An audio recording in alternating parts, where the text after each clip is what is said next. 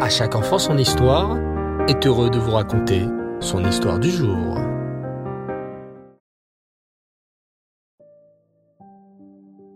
Bonsoir les enfants et Reftov, j'espère que vous allez bien. Et j'espère que vous passez de merveilleuses vacances, au soleil, à la mer ou à la montagne, au Gan Israël, avec la famille ou les amis, ou tout simplement vous êtes resté tranquillement à la maison. Hashem. En tout cas, pour cette nouvelle semaine des sages du Talmud, nous allons continuer l'histoire de ces grandes sadikim qui ont donné ces enseignements si précieux dans la Mishnah. Et nous allons raconter aujourd'hui l'histoire de Yehuda ben Tabaï et Shimon ben Shatar, qui formaient le troisième couple, le Zoug, qui dirigeait les Israël.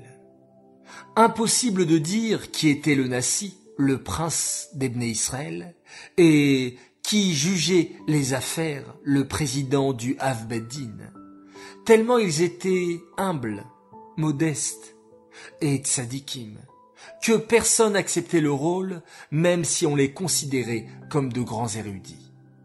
Tous deux vivaient du temps du roi Yanaï, qui voulait malheureusement tuer tous les Talmidei Chachamim. Yehuda ben Tabaï fut obligé de partir à Alexandrie, en Égypte. Là-bas, les dirigeants de la communauté vinrent le supplier. Rabbi, fais-nous profiter de ta Torah et de tes connaissances. S'il te plaît, deviens notre chef. Et tous les jours, il ne cessait de lui demander jusqu'à ce qu'il accepte. Ainsi, il devint chef de la communauté d'Alexandrie.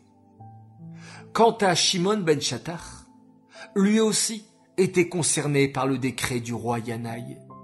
Mais il avait une sœur qui s'appelait Shlomtzion et qui était une grande sadéquette.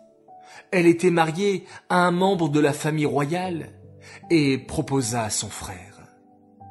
Viens, je vais te cacher jusqu'à ce que le décret soit annulé. Shimon ben Shatar fut ainsi caché et étudia la Torah pendant une très très longue période. Il voulait aussi que chaque enfant juif soit envoyé à l'école juive pour qu'il y apprenne dès le plus jeune âge la Torah. Il était aussi un remarquable tzaddik. Écoutez son histoire. Shimon ben Shatar était très pauvre et travaillait dur pour gagner sa vie et nourrir sa famille. Comment? Il allait tous les matins dans la forêt ramasser des châtaignes. Il revenait en ville pour les écraser et ainsi fabriquer de l'encre. Il vendait cette encre et avec l'argent, il achetait à manger à sa famille. Il restait très pauvre, mais ne se plaignait jamais. Pourtant, il était ennuyé et se disait Quelle perte de temps ce trajet jusqu'à la ville je pourrais tellement le consacrer à l'étude de la Torah. Que fit-il? Il vendit un jour quelques biens et avec l'argent acheta une mule à un non-juif pour l'aider à transporter plus rapidement les châtaignes. Lorsqu'il ramena la mule chez lui, ses élèves allèrent l'examiner.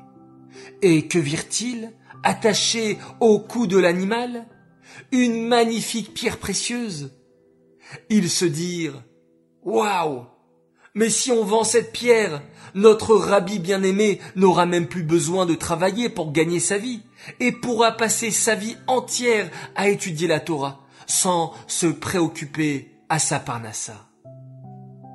Ils allèrent donc voir Shimon ben Shatar et lui dire Rabbi, Rabbi, regarde ce qu'on a trouvé sur le cou de la mule, une magnifique pierre précieuse.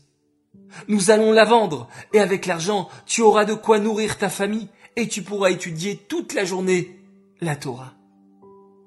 Mais, à leur grande surprise, Shimon ben Shatar protesta. Hors de question de garder cette pierre.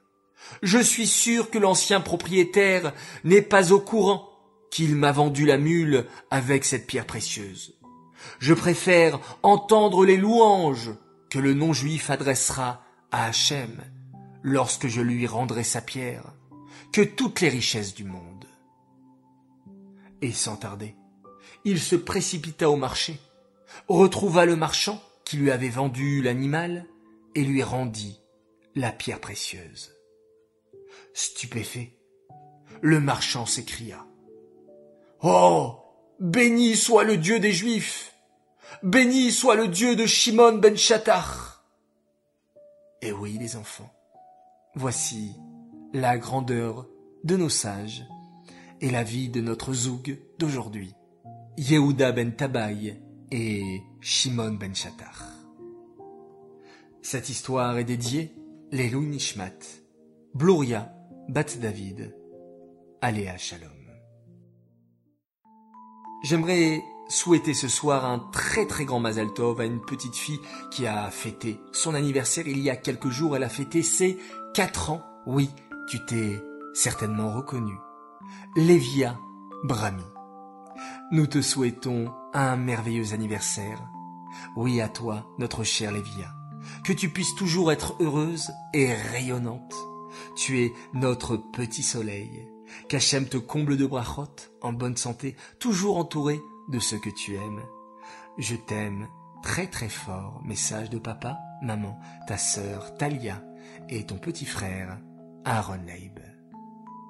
Voilà, très chers enfants, je vous dis à tous, Laila très belle semaine, très bonne nuit, faites de beaux rêves, et on se quitte encore une fois en faisant un magnifique schéma Israël.